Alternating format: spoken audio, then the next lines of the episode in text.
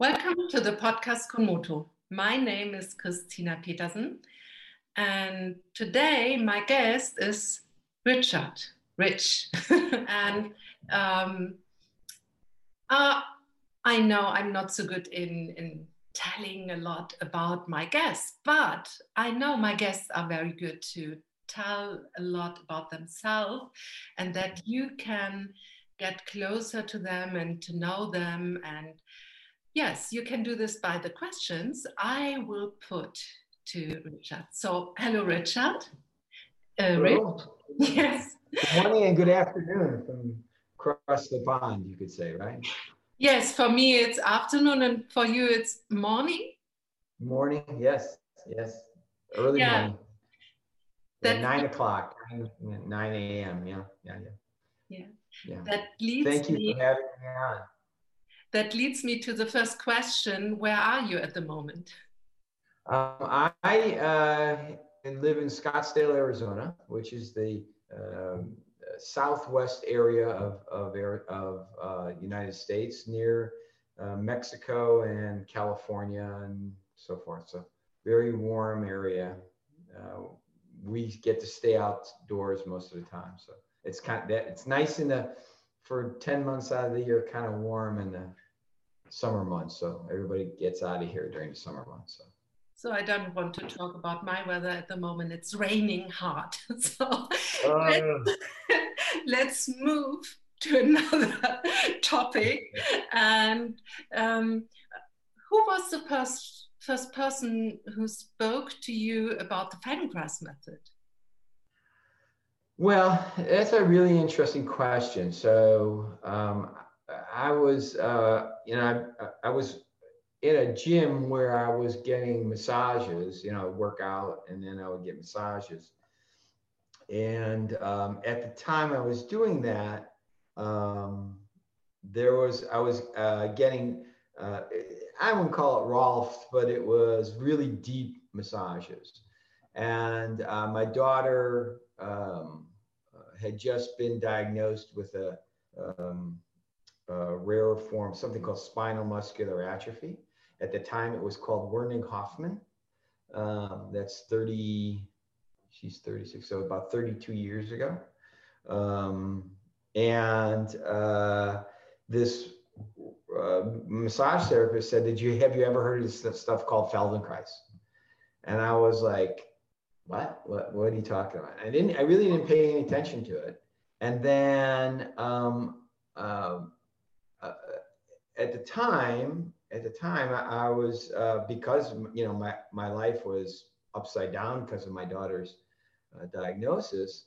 Um, I, I, was seeing a therapist, and he said we were talking, and he said, uh, "You ever hear this stuff called the Feldenkrais method?" And it was like within two weeks of each other. So it was like somebody going whacking me here and whacking me. I said, "Wake up! We're trying to tell you something." So that's a long story to a short answer, but that's literally within two weeks. I knew nothing about it, and then the Nathan Shones uh, uh, were uh, not far from me, in because I grew up in Chicago and, and, worked and lived in Chicago all my life, and they, I got in touch with them, and then one thing led to another, and had lots of different down the road kind of ideas. So I don't know how much you want to know about that. So.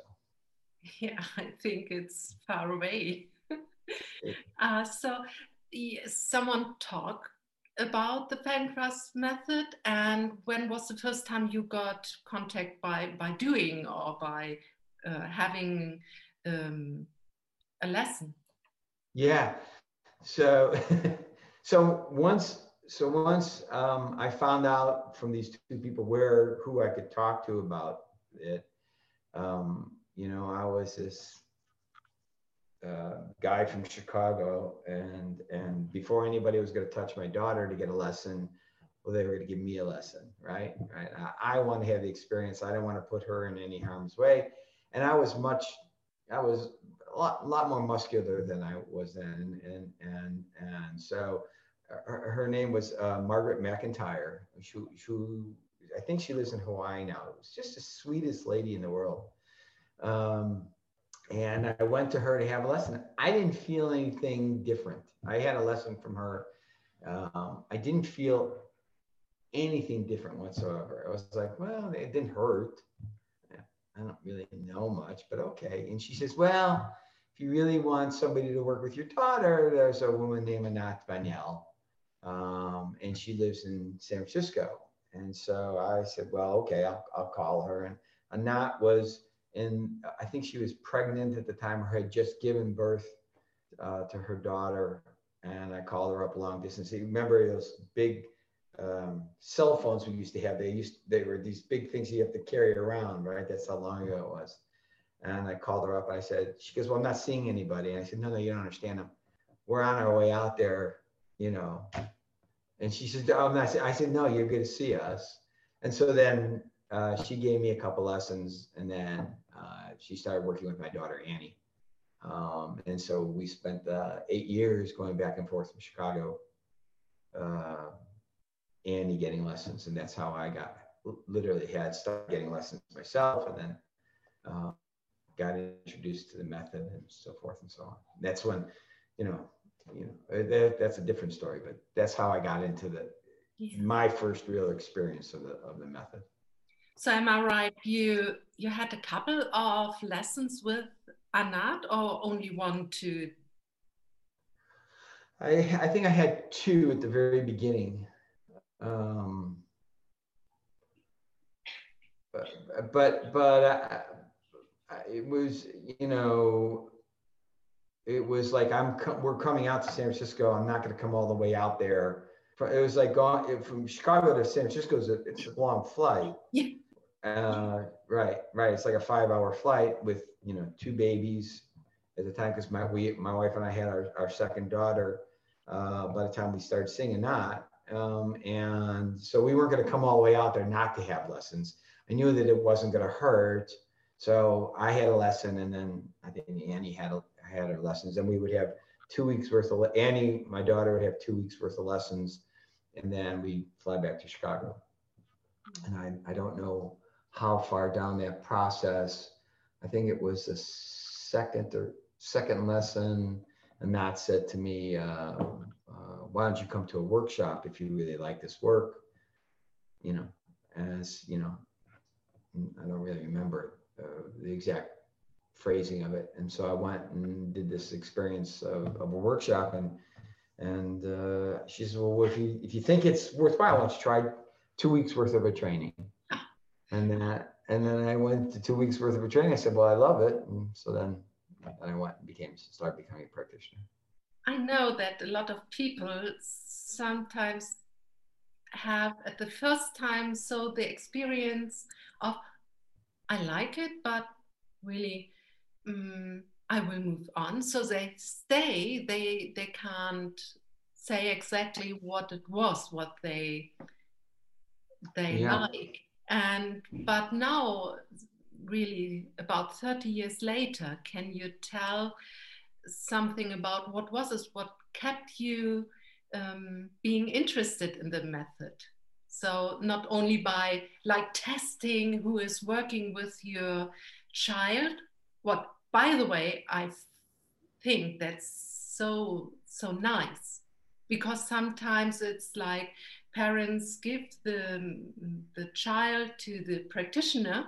That's also good. I, I'm not against it, but then um, it's it's a nice move to say oh i want to know what's going on so that right. i can understand or maybe guide my my child better and also i think for a lot of people with special needs children they also need sometimes this um, special time for them to maybe um, be more uh, that they can stay good at the side of their children.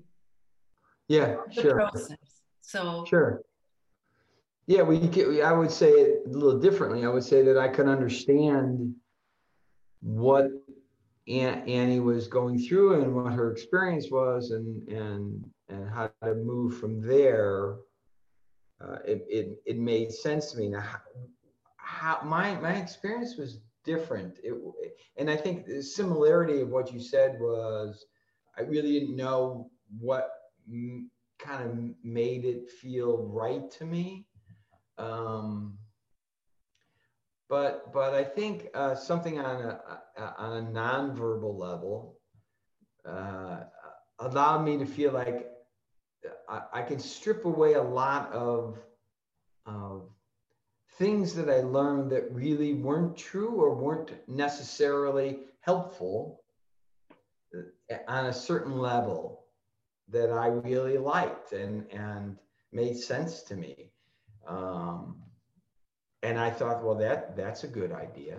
I mean, it, but but it's it's a bigger, broader picture than that. You know, it's kind of like well, you look at this one. You know, somebody takes a picture of an X-ray and say, well, that's the problem. Well, well that's just a picture. So I had lost my father. Uh, he was ill, and I, I, you know, and then um, besides losing my father, you know, I wasn't happy in the work that I was doing, and so those those different components, right? And so then I did this two weeks with somebody, and all of a sudden it was like, oh, well, that feels harmonious to me. That feels it feels right uh, after all this other stuff. Um, so why not go ahead and try it? And that's really the, how I went about doing it. When I said to Trish, my wife, let you know, I'm not giving up my work. I can go two weeks and come back. You know that's how our in two and a half weeks that's how our training was uh, situated was two and a half weeks and then we go away and then come back two and a half weeks did that three three times a year. So it made sense to me let's just try and i just did so that's how i got here. I don't know if i hope that answers your question. Yes of course of course. Everything is maybe interesting and it shows also think a little bit more about the Feldenkrais method when I work with someone in particular.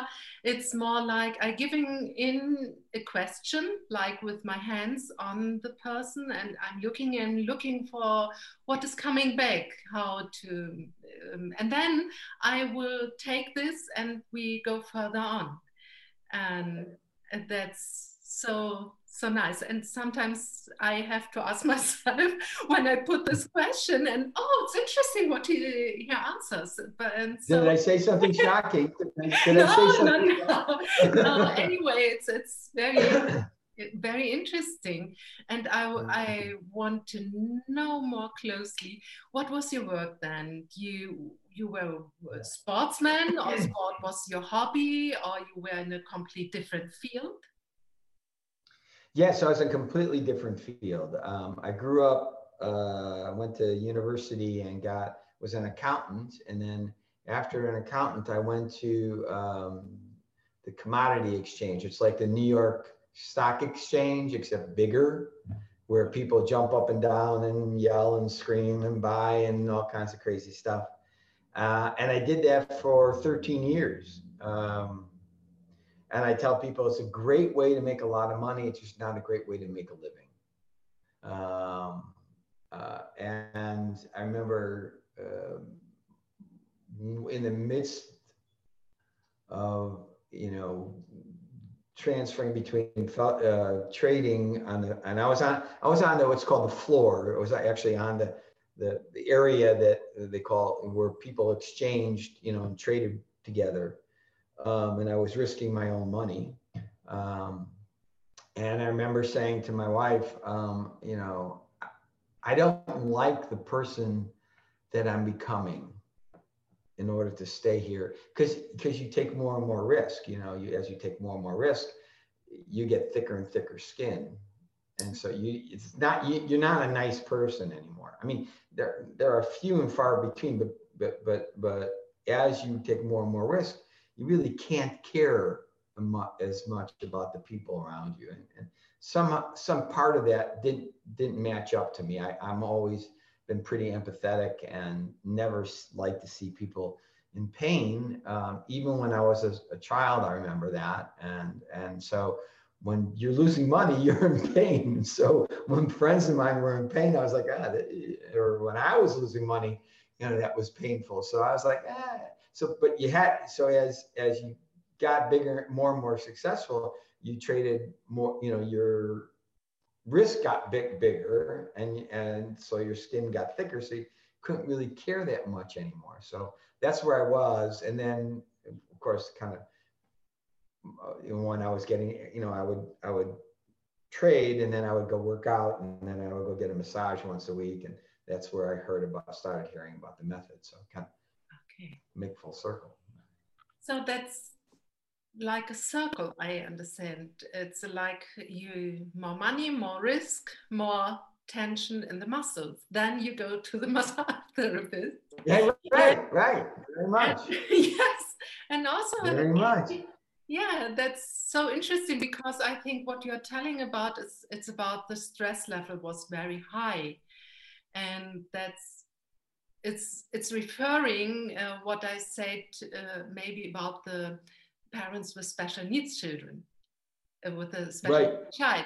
It's also another kind of tension and, and stress because it's what we are going through. It's it's so different, but it's at the end it's the stress and the how to level it down or at the end how um, what you said about that you also were at a point that you can see that is changing your personality. Very much. Yes. So yeah, that's yeah. yeah. So it's not my first uh, talk to to someone who is a feldenkrais practitioner. And it's so interesting that there are mainly something in themselves what is talking to them i'm at the yeah. moment at a place that it's not the right place for me it's not fitting my personality i can do it i i can like imagine that you're good at it like strong and you're going through it, but you knew it's not really the right place for you. And maybe for a lot of people, it's not the right place where they. Yeah, yeah. I, you know, it, it, I don't, I don't know. Maybe bring a, a, a, heart surgeon or a brain surgeon or something like that. You know, where somebody's life is in your hands in the moment. Um, I don't think there's anything more stressful as an occupation because it, it, than that. Uh, you know, it's not that you you know like you do it like there are a lot of professional athletes down there. Um, and so they would say that the stress level was the same because you have to bring that when you trade, you have to bring that level of energy up to where you are because if you don't, there's not anybody there who cares that you didn't. I mean, you're going to lose money and so be it. I mean, it's not like they want you to lose money, but they want to make money. And so, you know, you have to bring that up. Well, to bring it up every day, it wasn't just one, you know, if you had to do it one day, well, maybe, you know, but two, you know, then all, but every single five days a week became, made it um, difficult to do. But, you know, my family came from that. My father was involved in it. My brother was involved in it. And, and so, you know, I just went, not the family business because we all had our own business, but but but it was in the same line of that and, and risk taking and I like part of it. There's still part of me that likes that you you know that adrenaline rush. You know, I mean that's part of my you know I, I it's part of I was talking with a, a trainer uh, of the Feldenkrais method and we were we, good friends and and she works a lot in Germany and her name is Olena Nightfor and she's just lovely to work with and lovely to to to exchange uh, ideas with. And um, if you ever have a chance to work with her, I think the world of her. Um, but we were talking about it, and I said I love the rush of being in front of, especially athletes, where high and because I I've worked at the highest level of, of athletes, and when they and they you know they, they don't like why should I believe you you know I see, I get off on that. It's like, I'm excited about that because I know this stuff really works. So give me a shot, right? You know, so lots of stories about that that I could tell. But I, so I get on, you know, the, that rush that you would have to have on the floor, I just channel it into that arena and feel very comfortable there.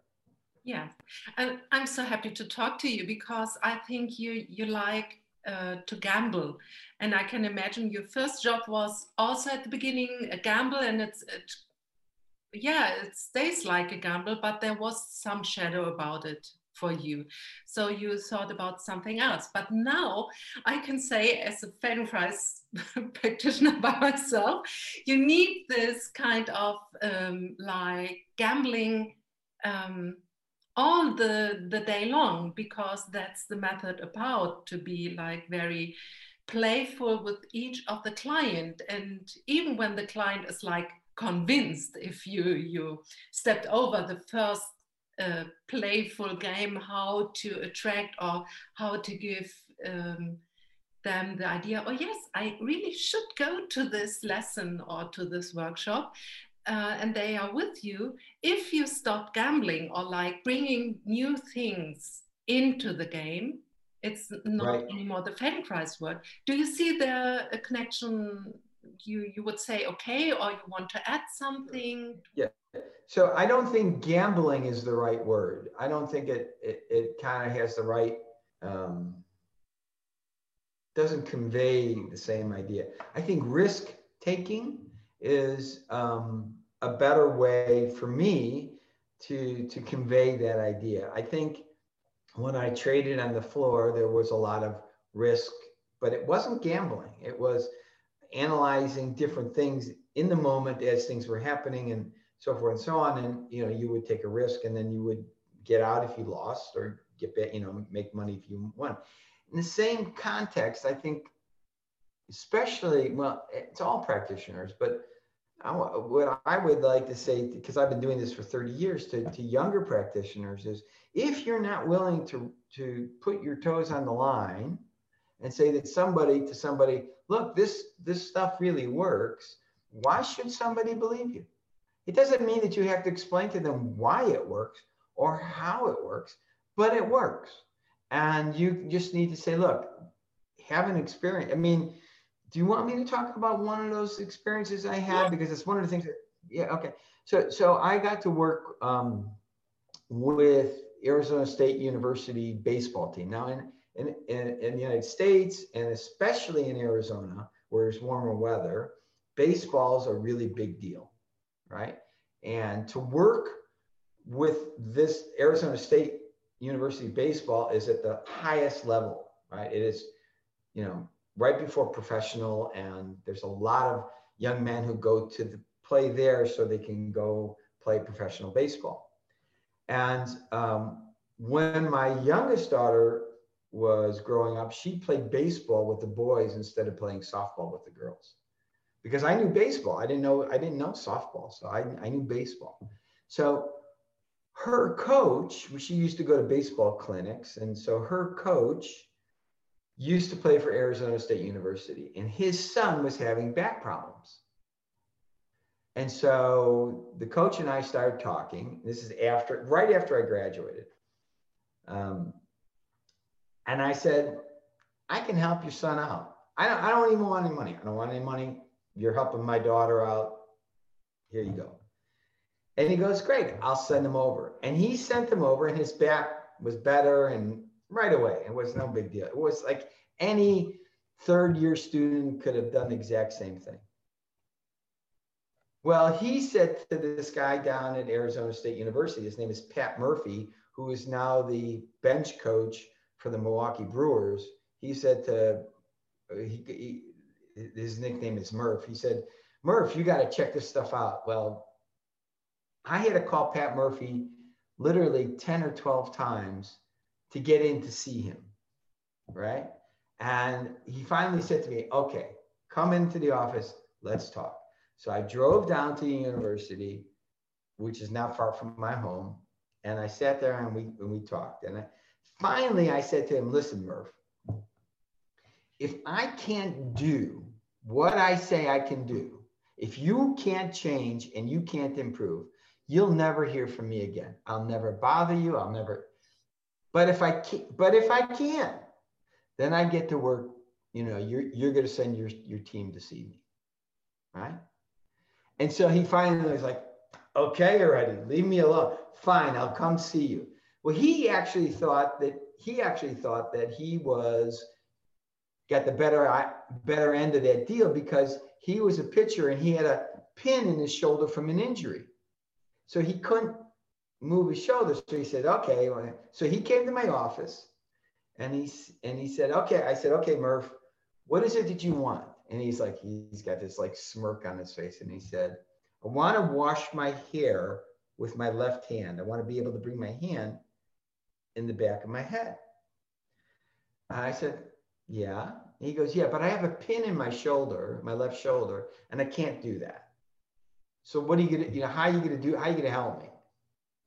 Well, we all know in Feldenkrais, there's a, a thousand ways you can bring that your hand to the back of your head, right? Literally in like five minutes, his hand's back here, and he's like, "Oh my God, how did you do that? I've been, you know, 20 years I've been waiting to, you know." And I said, "Well, now to see your pitchers and catchers," and he was like, "Absolutely." So for 10 years, I worked with his team over and over and over again. So that's that's the, the, the thing about stepping up and taking the risk was to this guy who's you know the the highest level of of baseball. I said, I can do this. I can help you. But if you're not willing to take that risk, how's anybody going to believe you, right? So that's a you know, and, and Murph and I are still good friends and, and, and everything. So I, you know, he doesn't mind me talking about him like that. So I'm totally convinced too. and I think it's about you that you can say this. And also, I want to say to other people who hear this or watch this that maybe they take the risk. What can be wrong about to try it once and then to see? Because my experience is a little bit like you said before they come or for one lesson and sometimes I had the situation they didn't show up after that, or but then two years later they say, or oh, maybe I should have come earlier. Now it is worse, and nothing else worked. So, right, right, right. And yeah, in, in that idea though, that, that I, I don't mean to be rude. Um, in that idea is that you need to tell people that they're going, they're they're going to feel different. And, and, and that's a context because with, with Murph, he was one of the first Highland athletes that I worked with. But, but as I worked, worked more and more and more with the, the level of athletics, and then I transferred it to just anybody was you're going to change. How you're going to change, I don't know yet, but you're going to change. As long as you own the change, we have a wonderful discussion to be had. If you don't want to own the change, then then, then maybe I'm not the person for you, right? Because yes, of course. yeah, it's like you know. Yeah. You know, I, and that's okay with me. And what was the change for you? So um, during the training, maybe what came up for you? What was your change? Uh, I don't know. We have enough time. pick one. Pick one. I, I, think. Um, I think becoming softer, um, being more vulnerable. I think is was the biggest. Uh, um, biggest change and i still work on that i think that's an ongoing thing um, so um, much broader, not uh, much more uh, muscular than I am. I was then than I am now, um, and I had a you know this you know six pack ab and you know you know and I was and defined by other people what was fit. Um, and I remember getting a lesson from one of the assistant trainers in my training and I was on all fours, and she said, and she had her hand on my belly, and it was, you know, you know, where you kind of sink the chest and, or sink the belly, and you know, all that kind of idea. Um, and she said, "Drop your belly." And my and my stomach was so chronically held, I didn't, I couldn't do it. I couldn't hold it. But, so, so it was an interesting. But the the the thing I think that the that happened to me, I got really fortunate that the first lesson in my training I got from Carl Ginsburg. and um, it was a lesson um, leaning over. So I'm in San Francisco. You know, uh, I think everybody in San Francisco is is a gay man. You know, I mean, just just total stereotypical, just idiot kind of an idea, right? And Carl puts me leaning over the edge of the table on, you know, and he's moving my butt all over the place, right? And I'm like, oh my God, what did I get myself into, right? it's like, and, and I got off the table and I was like, oh my God, what a freeing feeling. And it was fantastic. And so that kind of like opened me up to kind of throw away all those, all, start, start throwing away all those preconceived notions and everything like that. So uh, that's a couple of them you asked it. So that's yes. kind of how I got there. Yeah, that's interesting. Be- um, I know uh, I can resonate with your experience because I also was more very sportive and I was um, a lot of time off my bicycle, so strong legs and mother of three children, so holding everything up. And yes, when I stood, my my arms tend to to look like I was holding babies all the time, even when they are not there.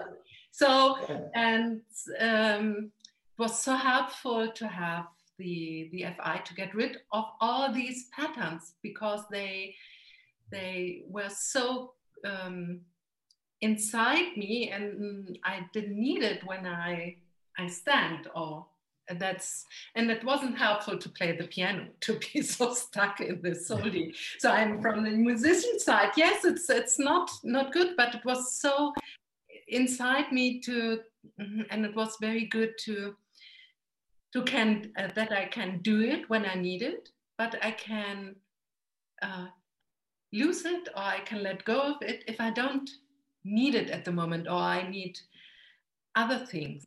And that's really something interesting. And um, maybe some people think, okay, I, I want my nice muscles at the stomach and everything because it's beautiful and they don't want to lose. But you said something else before about that you are more vulnerable now. And why is this good to be more vulnerable? Vulnerable, yes, yes. Well, yes. Yes. Yeah, I, I think um,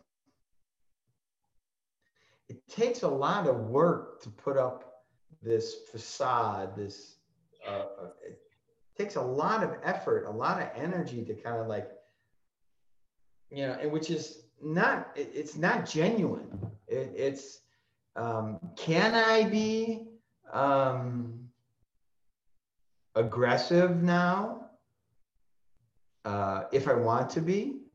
Sure i can i can do that.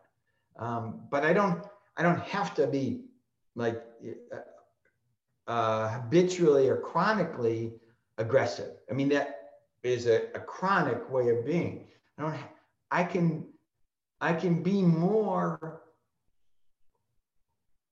um, genuine, more real with myself than uh, than trying to be something that I'm not. Is the best way to put it. And so by doing that, I I, I have more uh, uh, ability um, to choose how I want to react to different situations. It's not it's not that I I can I can't be. I, I certainly can be aggressive, um, and I can be extremely soft. I just get to choose which way I want to be instead of thinking I have to be a certain way because I don't. Ah, that answers your question. Yes. Um, wonderful. I think it's a good explanation of yeah um, oh it's yeah you see i'm stumbling because it's really um, what what I think that we have more potential emotionally in our movements, and that also causes sometimes that we maybe say, no, I can't do this, or that we rethink something earlier, or we can rethink. We are not so compulsive in our behavior. That is something what can come out if you do Feldenkrais. Yes, like me before. Sometimes it's so easy. I'm holding like uh, my babies all the time, and then I'm used to it so much that actually my arms are like this, and that's or it's on another emotional level or on a level like how I act in generally in general in in the world. Yeah. Uh, Maybe now is the right moment to ask you. Um, so I remember you did your training in San Francisco. And summer, right? Yeah, yeah. Yes. And you stepped right away into your praxis with your baseball team and everything. And did you move on into, into another kind of? Are you involved in Feldenkrais trainings or something else or in giving yeah so, so i'm an assistant trainer yeah i'm an assistant trainer and um, have worked uh, pretty uh, internationally i think it's important I, I wanted to kind of step back i think it's important to understand that that i didn't just go from um, trading on the floor commodities to feldenkrais I went from trading on the floor to working via the telephone and trying to trade that way. People wanted me to do that. And in between that, I would do Feldenkrais. And then it was like, well, that is not really working. I mean, it was okay, but it's like you can't be half pregnant. Either you are or you're not, right? It's, it's like you can't be maybe yes, maybe no. It's either you are or you're not, or either you're trading or you're not. And I was like, nah, I, I don't want, that's not what I want to do. But, but there were approximations, as in Feldenkrais we know, there were approximations along the way, finally getting me to make that commitment. And I would have uh, a client here or a client there, and then I would have the base, some of the baseball team, and then I, you know, they, that season would be over, but then I, you know, I have, you know, different clients, and then would build up you know, but it, that was over a period of time. So I want to be clear about it. It wasn't like I stopped, stopped my training. I had this full practice.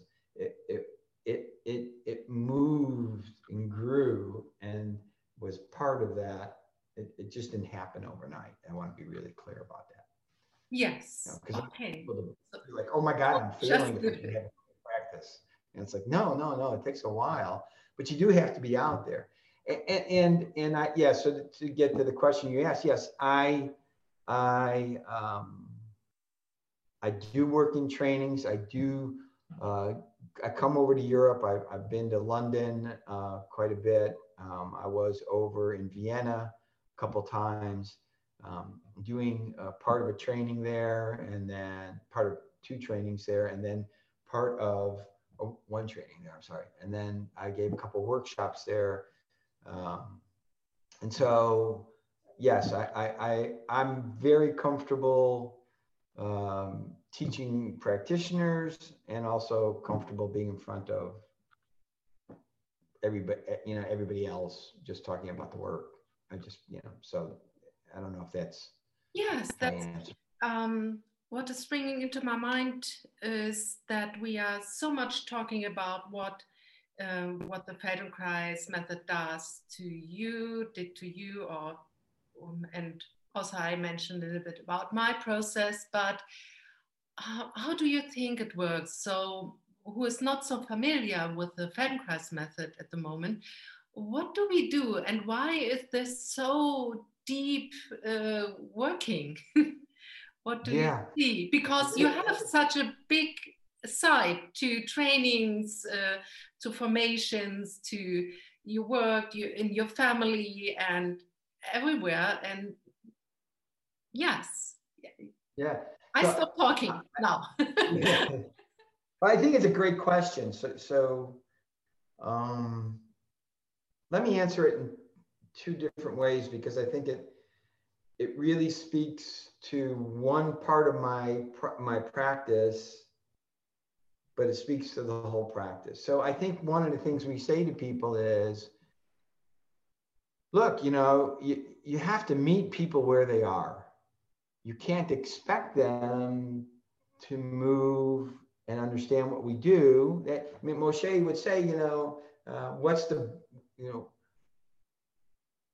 what is it about the, the, the, method that makes it so spectacular? How do, how do you give a great lesson? And what he said was in Amherst, he goes, love. He goes, we meet people and accept them how they do what they do in that moment and don't try and change them. Right? And I think I think that's really to the essence of the, your question. You know, we we meet them there and we say, hey, what do you think about moving like this? Or what do you think about thinking something like that? If it doesn't work, throw it away. I don't care. That doesn't make a difference to me. I'm, this is your lesson, not mine. You know, you know. So so we meet people there. In that same context, I think it is one of the biggest mistakes if you're going to work. Um, well, it's really with anybody, but if you're going to work with an athletic community, you have to understand two things. One is they have a ton of people that are trying to work with them. And so you're going to have one or two times that you're going to have a chance to show them a difference. So you better show them a difference, number one. Number two is go meet them where they are. Don't expect them to do the bell hand when they're a rugby player or a football player. So they don't want that. Can you just explain uh, a, bit, little bit what what is the bell hand? For me, it was like oh yes, should have you. been thank you, thank you. the first thank lesson because I'm a pianist. So yeah. yes, for me so, it was so, like. So, yeah, yeah, yeah. No, no, thank you for that reminder. I appreciate it. So, so the movement of the hand in a really slow, methodical way, and and and the, the image of the hand in the brain is very large. So when you slow the hand down and soften the fingers and soften the hand, it has a tendency to soften a lot of chronically held patterns in you, which will show up all through you. The, point is that you really have to soften yourself in order to do that. It's, and it's a lot, I mean, it's a lovely lesson. It's beautiful. And can I add something? For me, it was also as a pianist, maybe I tend to have a, a certain pattern in my hand because yes. of the playing, but my brain was so used to be so concentrated on the movement of my hand. So it was familiar for me to do this. Yes. Yeah, that's right. also might be interesting to know about it. That is, it's the right door for me. So to open up for my experience because there are a lot of patterns and I'm used to, to, to be so clear and so uh, aware of all my parts of my hands and arms, of course, but you know, that was really an amazing experience for me to do the bell hand. So yeah, yeah, yeah. And, and I think your your your your example is spot on that you're able to feel, sense that because of your patterns, of your yeah. habits, right?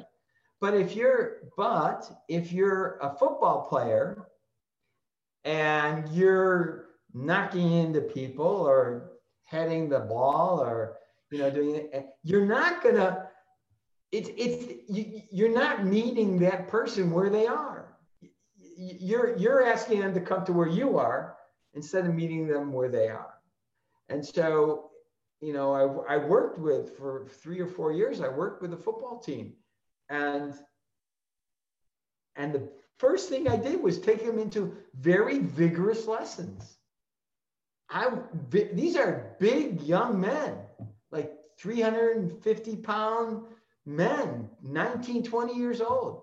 I want them to be vigorous. I don't want them to do the bell hand. I want them to, and, and then I move them towards the softening and then build them up again, but not at the beginning. So, so in our work, we say to people, meet them where they are. Well, y- yes, yes. And when you're working with an athlete, don't expect them to do, you know, something that's, you know, you can sometimes. It's not like a, you know, you know, a rule, but it is like go go meet them where they are. And most of the time with an athlete, athlete, what they know, go meet them there and then bring them along. Yeah, I I I will agree. Just a little thing. Beside, once I went to kickboxing, boxing with a sack and this because I wanted to try this and I thought it's a lot of fun. And the trainer knew what uh, what is my work like a Feldenkrais practitioner and also a pianist and this all and it was really like so he said you cannot this. It's it's not dirty go over it. And i really was like yes um, without it i could but it is so deep inside but i love it to do but i couldn't stand being so i'm interested in a lot of things and okay with the children but i imagine it was like it was so deep inside me not to knock or to go into this. It was, yeah, no, that's not me. But it's, uh, I like the experience to do this and to, to think about, okay, I can do this, but I have to train it. And maybe it's good to do this also sometimes, not only like my background is so different. I, I think you should do it. I think I think yeah. it would be learn learn to do it and then not do it. Yeah. But learn to do it. Yes. So, yeah. yeah. It was a lot of fun. I hope. Yeah. Uh, I forgot. I, I, I, did we answer? I forgot the question that we started off on just before, but I, I hope we answered it, whatever that was. Of course. I have no doubt. okay, good. so, um, hmm, um, but really, at the moment, I'm a little bit running out of questions, but this gives me yeah. a good possibility to ask you if there's something inside you what you want to talk about, what you think should be said or you ever wanted to talk about and um, yeah um, I, there's a there's a uh, I think, of course, I think this work is extremely um, special. of course, I wouldn't be doing it for such a long time. Um, and and I have a deep amount of gratitude to Russell Delman and, and to Anat for uh, creating the circumstances where I can, because I spent a lot of time with Russell. Um, and so I have a, a, a, a lot of gratitude to them. I, I, I think that a lot of people need to, to take and, and honor and give themselves the gratitude that they're willing to continue the exploration. And even when they do something that might feel yucky or not as good as they would like it to be or don't get the the response from the clientele that they want or their mentors or whatever it is that, it, that, that they're working on then understand that that Moshe didn't have it all figured out either.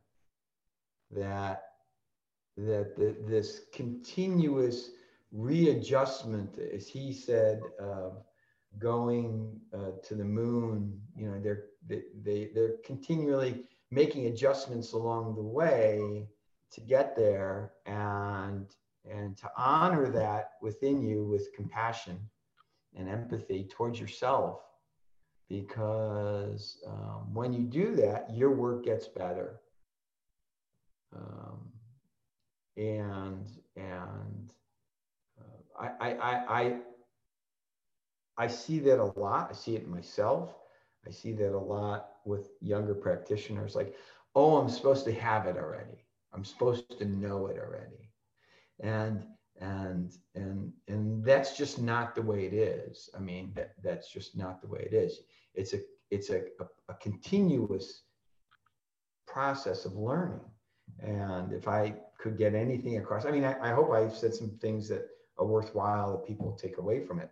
But but but that piece allows for this piece that i'm talking about now allows for greater and greater growth and learning and and proficient, proficiency in the work. So I think that's one of my big things that I'd like to tell younger practitioners. And for people maybe who want to come to the Feldenkrais method at first? Um, I, I, I would say um, come. There's a song by a, a group in shows my age, uh, called Sly and the Family Stone. It was getting to know you, getting to know yourself again. There's a song like um, get get to know yourself again, and I think um, I, I think because uh, because socialization, no matter where we live, we we put on these facades, these these masks, and um, if you're interested in uh, knowing yourself much more intimately and having much more of a genuine life, that doesn't mean an easier life, but a more but a more genuine life, more accurate. I think uh, the Feldenkrais method is for you if you want to stop doing things that you know hurt yourself or create harm to others um, you have to know how, what you're doing so you can do what you want. I don't think there's a better way to do that than the Feldenkrais method. What a wonderful sentence at the end, I think. And I agree totally. I, I can say yes, yes, yes, and again, yes. so happy to hear from you and to have this nice uh, connection, but I think all the Feldenkrais practitioners have this background and this thinking. And so then I like to say goodbye. Well, thank you. For, let me say thank you for taking the time um, to have our conversation, and I so appreciate this. Um, and appreciate you for for for this. Uh, uh, and um, oh, um, can I just say, are you going to put up anything about my website in case people or my yes. email? Oh yes, yeah, that's okay. so important. Please, uh, you um, that it's below the um, uh, the podcast. There will be your internet, uh, your yes your website the link to your website and everything so that okay. you can check out about your work and this is so and also all people who like this podcast who stay with us until now please share yeah. it to other people you like it other people will like it and so um, that you can talk about it with them or you can give a comment uh, below and everything. So that's also maybe important to say, spread it to the world. I'm happy about it because I say this so loudly. Sometimes people ask me if they can share it.